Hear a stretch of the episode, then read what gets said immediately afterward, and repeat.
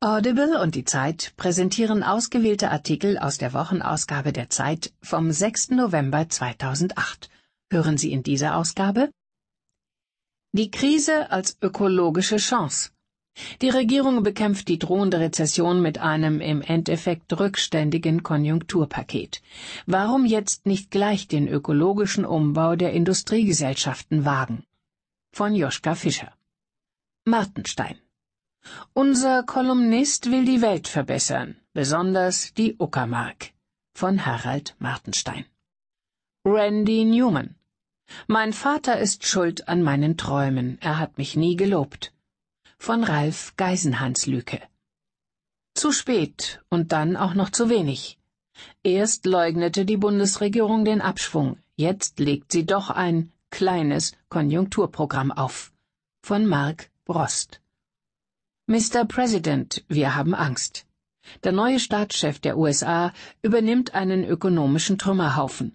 Nie war die Stimmung bei Amerikas Normalverdienern so trüb. Von Heike Buchter. Das Ende der Großzügigkeit. Auch die deutschen Bildungsstiftungen hat die Finanzkrise kalt erwischt. Die Auswirkungen spüren vor allem Kindergärten, Schulen und Universitäten. Von Jan Martin Viarda. Knacks im System. Materialkunde mangelhaft. Risse in Zugachsen waren bisher nicht eingeplant. Jetzt muss die Bahn lernen, damit umzugehen. Von Burkhard Strassmann. Stimmt's? Mythos Abhärtung. Christa Brunswicker aus Bern fragt, ist es wirklich gesünder, in der kalten Jahreszeit bei offenem Fenster zu schlafen? Christoph Drösser antwortet. Der Traum wird wahr. Barack Obama hat es geschafft. Für einen Moment darf die Welt wieder auf ein Amerika hoffen, das seine schlimmsten Vorurteile und Ängste überwinden kann. Von Josef Joffe. Die innere Versöhnung. John McCain hat in einer großen Rede den Wahlsieg Barack Obamas gewürdigt, doch im Lager der Republikaner bleibt ein Kern gekränkter und verschreckter Verlierer. Von Jan Ross. Die Mordmaschinerie marodierende Hutus, rebellische Tutsis und plündernde Soldaten. Ostkongo versinkt im Chaos. Zieht die ruandische Regierung die Strippen? Von Bartholomäus Grill. Das Babypauseninterview. Es gibt eine neue CD von Anna Netrebko. Deshalb empfängt sie Journalisten und sagt nichts. Von Petra Reski. Wörterbericht. Verunmöglicht von Florian Elias. Wir stehen vor dem Nichts.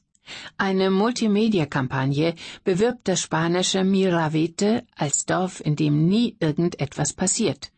Das wollen wir doch mal sehen. Von Merten Wortmann. Die Zeit. Höre die Zeit. Genieße die Zeit. Das Ende der Großzügigkeit. Auch die deutschen Bildungsstiftungen hat die Finanzkrise kalt erwischt. Die Auswirkungen spüren vor allem Kindergärten, Schulen und Universitäten. Von Jan Martin Viarda. Die Zeitausgabe 46 vom 6.11.2008.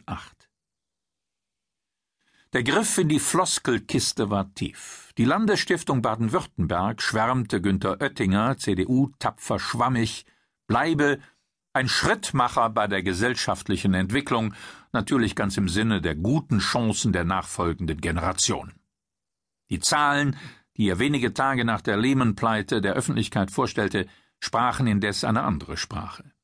25 Millionen Euro soll die landeseigene Stiftung 2009 für Bildung, Forschung und Kultur ausgeben, 50 Prozent weniger als im Vorjahr. Ein gewaltiger Einbruch.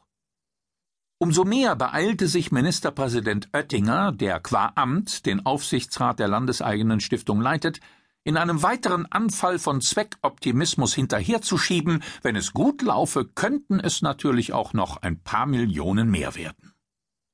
Wahrscheinlicher ist, dass sich in den kommenden Monaten die Aufsichtsratsvorsitzenden etlicher Stiftungen überall im Land in einer ähnlich misslichen Lage wiederfinden werden wie Günther Oettinger.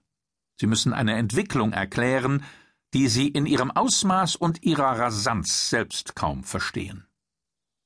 Die Finanzkrise hat nicht nur Banken, Unternehmen und Privatleuten existenzbedrohende Verluste beschert, der Absturz hat auch Milliarden und Abermilliarden gemeinnützigen Kapitals vernichtet. Was allein noch nicht so schlimm wäre. Denn Aktien können sich erholen. Dramatischer ist, dass sich die Kapitalerträge, über die sich die Stiftungen zu einem guten Teil finanzieren, ebenfalls im freien Fall befinden. Mit weitreichenden Folgen. Um ihr langfristiges Überleben zu sichern, haben einzelne Förderorganisationen ihre Aktivitäten bereits radikal zurückgefahren. Milliarden an Projektmitteln stehen fast von einem Tag auf den anderen zur Disposition.